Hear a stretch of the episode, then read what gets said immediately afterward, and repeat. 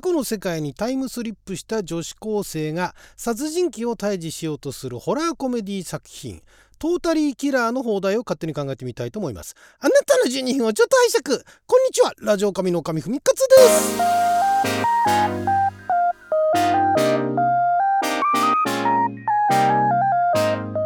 昨日は2023年9月15日金曜日6曜はともびきでございました。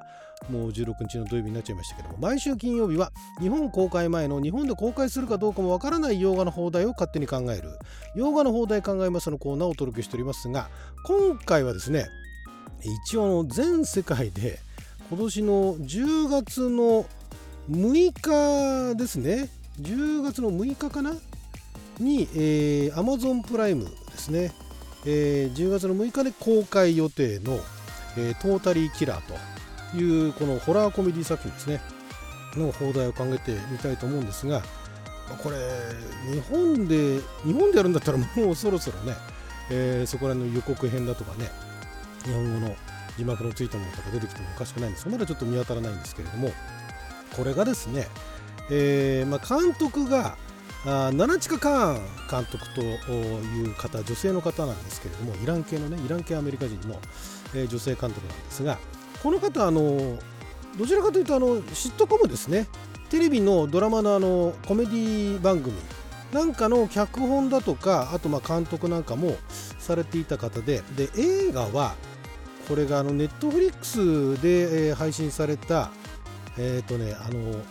あの作品がねちょっと待ってくださいね、えー、タイトルが Always Be My Maybe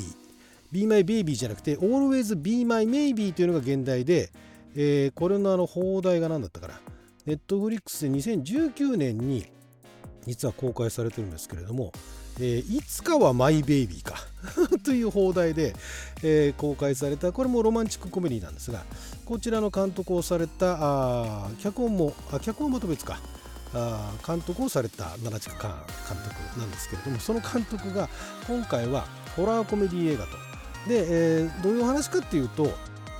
まあ、あのさっきも冒頭でお話しいたしましたけれどもその主人公の女子高生があのハロウィンパーティーに行こうとするんですけれどもお母さんがその昔その自分がその娘と同い年の頃に、えー、遭遇したその、えーと、スイート16だかな？スイート16キラーかな、えー、あそうですね。スイート16キラーっていう言われるその謎の覆面殺人鬼っていうのが、えー、最初にえー、3人その自分の友達ね、えー、そのお母さんのそのクラスメートがその、えー、犠牲者になったということで、えー、そのハロウィンハロウィンパーティーというものに関してすごいあのトラウマを抱えてたんですね。だから娘がハロウィンパーティーに行くって言ってすごい心配でしょうがないと。でも娘は、まあ、そんなことを気にせず、えー、出かけるとなんとその、えー、謎の覆面殺人鬼のスイート16キラーがまだあのーいて、え、まだいてっていうか、え、現代でもまだあ殺人鬼やっていてでなんだか知らないけどその主人公の女の子が追われちゃうんですね。で追われた矢先に逃げ込んだところで、えー、一悶着あるんですけれども、まあ、そこでなんかあのー、殺人鬼がガッつってなんかあの謎の機械かなんかねガスッとあの、えー、包丁だかなんかナイフだかガッて刺したところになんかすごいビビビビビっつってでなんかの電流っていうかねそういうのが流れてでふと気づくとその主人公の女の子はタイムスリップをしてたと1987年の世界にタイムスリップしちゃったんですねだからまさにそのお母さんが自分と同い年の頃にタイムスリップしちゃうんですねで、えー、その彼女はもうそのバックトゥーザフューチャーとかも見てるからそのタイムスリップっていったもののそのそういう、えー、事象っていうものは、まあ、あのフィクションの話だと思っていたんだけども、まあ、実際いざ自分の身に起きるとなるとこれは何かあるに違いないと。でその警察官とかね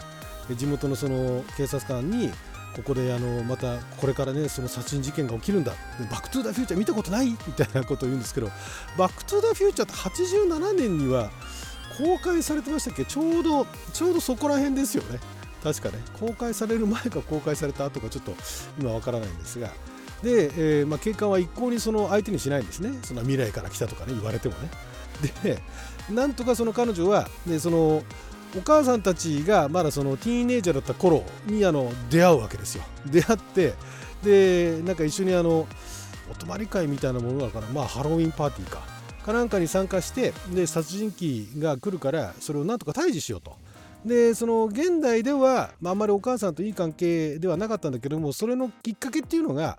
きっかけっていうかまあその産む前からなんですけどもお母さんがそういうトラウマを抱えてるからだと。だからここで殺人鬼を退治すれば お母さんのトラウマもなくなるだろうと。いうようなことでなんとかその退治しようとするんですけれどもと。いうお話なんですね。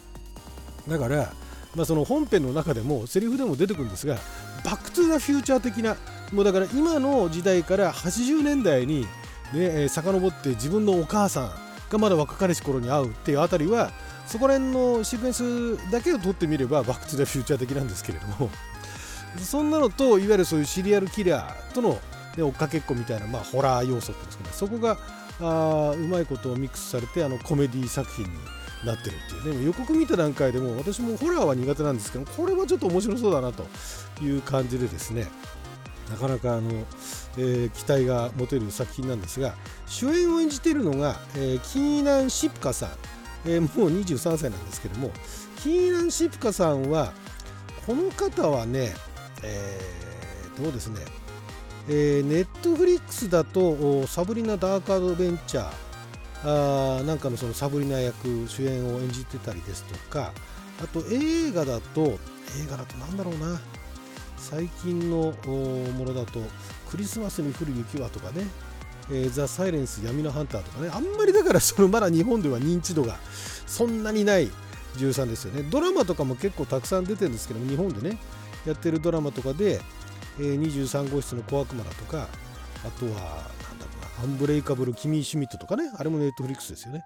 なんかにも出ているんですけれども、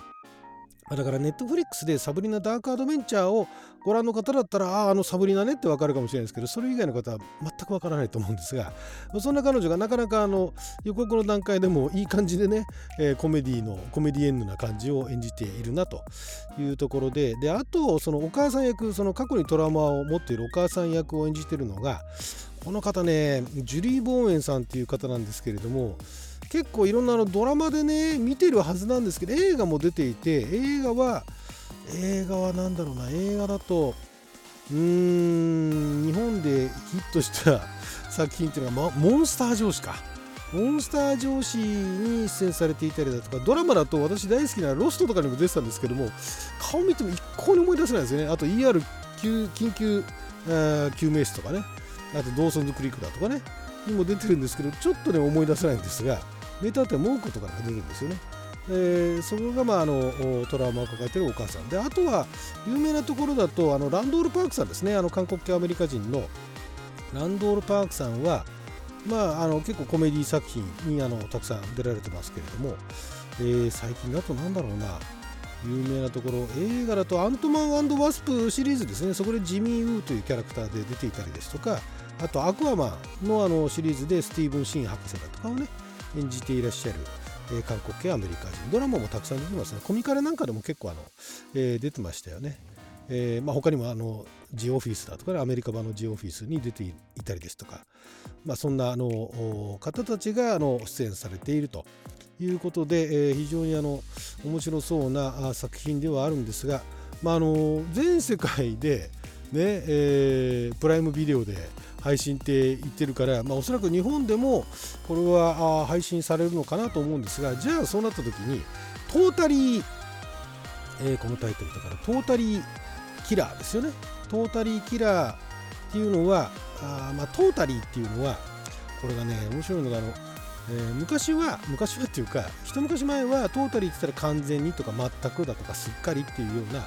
意味で使われてたんですが近年は若い人たちの間では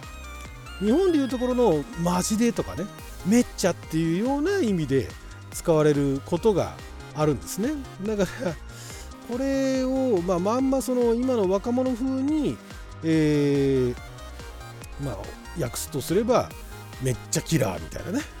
マジキラーみたいな。マジ殺人鬼みたいなね。そんな感じになるわけなんですけどもうーんどちらかといえば多分おそらくだからこのトータリーキラーっていうのが87年に行った時にあれマジマジでマジで殺人鬼なんだよっていうのがそのトータリーっていう意味が多分昔と使い方が違うっていうようなところも出てくるのかなというのを考えた時にじゃあ昔とだからその80年代ぐらいと現代とで同じ言葉なんだけれども全然違う意味で使われた日本語って何だろうって考えた時にうん。まあ例えば一番ふっとあの思い浮かぶのがあやばいっていうね。やばいっていう意味が全然変わってくる。ただ、えー、この場合はやばいっていうのは昔はあんまりいい意味じゃないと。こいつはあのトラブルになるぞというところのやばい。でも今は、えー、とってもの最上級のさらにもっとすごいような表現でやばい。この中のカレーライスやばいみたいなね 昔はだからこのカレーライスやばいっつったらこれ食べたらなんか毒でも入ってんじゃないかみたいな話になるんだけれどもあるいはめちゃくちゃまずいって話なんですけども今だったらこのカレーやばいって言ったらめちゃくちゃ美味しいっていう意味になるわけじゃないですか。でそれぐらい全然意味が変わるっていうところなんだけれどもやばいだと,、ねえーと、今の方がいい意味なんでやばいキラーっていうわけにはいかないわけですよね。ってなった時にちょっといろいろ考えたんですが全然っていうね。全然なんとかっていうのが、もともと一番最初の起こりは、えっと、どっちでもねあの否定の意味でも肯定の意味でも使えたんですがある時からちょうどだから80年代頃なんていうのは全然何々ではないっていう否定的な意味だったのが今は全然いけるみたいなねいう使い方ができるんで、まあ、そこでね全然殺人鬼っていうね。